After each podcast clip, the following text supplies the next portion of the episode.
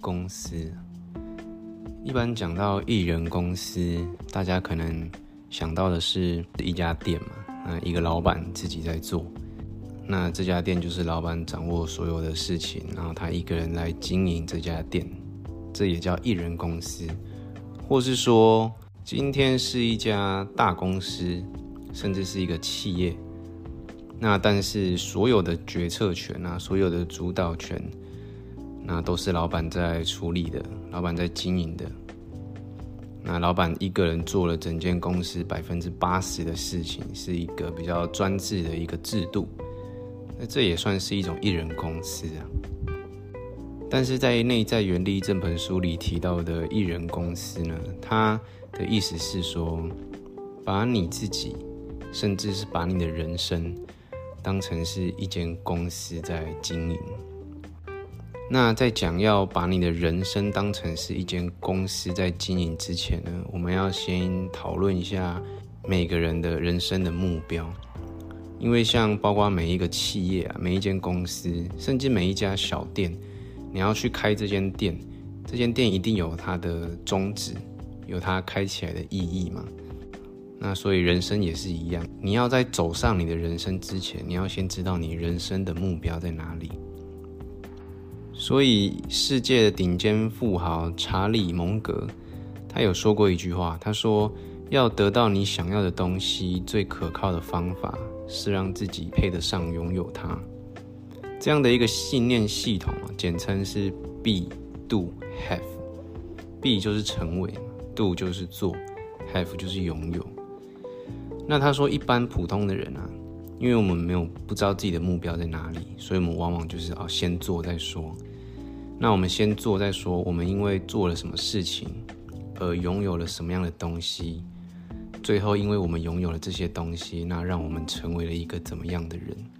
他说这是普通人的信念系统啊。但是当你想要发挥内在原力的系统的时候，我们要懂得以终为始，就是我们要把。整个顺序倒过来，我们要先明确的知道自己要先成为一个什么样的人。那在我们明确知道自己想要成为一个什么样的人之后，再去做想要成为这样的人相应的事情，最后就可以拥有我们自己想要的东西。那这就可以相应的讲到吸引力法则的三个步骤嘛。第一个步骤是向宇宙许下愿望。第二个步骤是相信你已经拥有，第三个步骤是满心欢喜的接受。所以这个部分完全在体现了第一个步骤，就是向宇宙许下愿望。因为当你向宇宙许下愿望，或是是哦，有人说你当你在向宇宙下一个订单，你散发一个磁场给宇宙的同时，宇宙也会还你一个磁场。所以，为什么你想要做这件事情的时候，你真心诚意想要完成一件事情的时候，全宇宙都会来帮助你。就是当你下订单的那个同时，你不仅是在向宇宙说，你也是在告诉你自己一个明确的目标，就是你想要成为一个怎么样的人。那当你明确知道你想要成为一个怎么样的人之后，你才能去做接下来的事情嘛？你才能去做接下来人生的每一个选择。那我们要怎么样找到自己的目标，或是我们要怎么样知道自己想要成为一个什么样的人？就其实我们在找到人生目标的同时，我们可以先去找到我们自己的使命。就之前在另外一个谈话性节目里面有听到呃一段蛮有趣的对话，就是来宾跟主持人说，好像这世界上的每一种生物与生俱来就有它的一种使命，像可能小鸟要筑巢嘛，要反哺，那可能蜜蜂要采蜜，那可能像蚂蚁就是要筑巢觅食，就是每一种生物。一生下来，他们就知道他们这一辈子要做的事情是什么。可是好像每个人生下来就是，就大家其实没有一个使命要去完成，没有人知道自己生下来是为了什么，要干嘛。所以我们要首先要去找到自己的使命是什么。使命讲最简单的一个方向，就是你擅长的跟你热爱的东西的交叉点。这一件事情是你有兴趣的，并且你擅长的，那就是你与生俱来的使命。那所以，同时在建立自我的这个概念里面，讲的就是找到你的使命之后，把你的使命发挥到极致，从而建立起自我。所以找到我们的使命之后，就可以知道我们人生的方向在哪里。然后明确知道我们人生的方向之后，我们才可以把自己当成是一家公司来经营嘛。为了要朝这个目标前进，在这条路上，我需要习得什么样的技能？我需要去调整我怎么样的生活态度，或是去改变我什么样的性格？目标找到之后，你就知道路怎么走了。那一切全都会在未来走在这条路上，你就会一件一件得到你需要或是你要的东西。或是有些人会纳闷，就是哎，那我我到底要怎么找？我不知道我的使命是什么，我也不知道我未来的目标是什么。在我们非常迷茫，就是对未来不知道要怎么走的时候，其实要找到自己道路的方法有很多种嘛。但其实最简单的两种方法就是尝试跟阅读。你去尝试，你去尝试，那你觉得哎不对，这条路不对，你就换；这条路不对，你就换，一直转换跑道，转换到你觉得哎好像这一条路是对的了。你对这件事情你有热忱的，而且你好像也蛮擅长做这件事情的，那就是你的道路。那或是就是阅读嘛，大量阅读，在阅读之下，我们记得住的可以变成知识啊，那记不住的也可以变成气质啊。而且，其实，在现在的时代下，没有一定要就是你走去书局里面买一本书回家，一个字一个字把这些书看完。其实，你上 YouTube，你上 Podcast，就是一堆人会在平台上面分享他们的一些经验，或是他们的智慧，甚至是他们的读书心得。所以，你可以从这些网络上大量的资讯当中，你可以去不断的充实自己。那有一天，你就会突然发现，哎，你好像有一件特别想做的事情。那你就去做，所以可以跟大家分享我的一自己的一个例子，因为之前我有一段时间从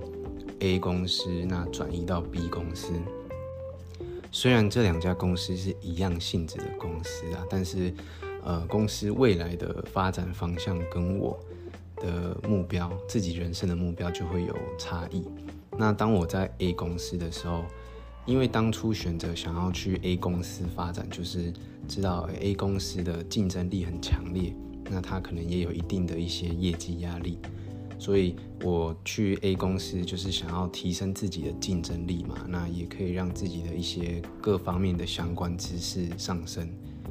那确实我在 A 公司待了一段时间之后，自己的能力有所提升了，公司有带来给我正向的成长，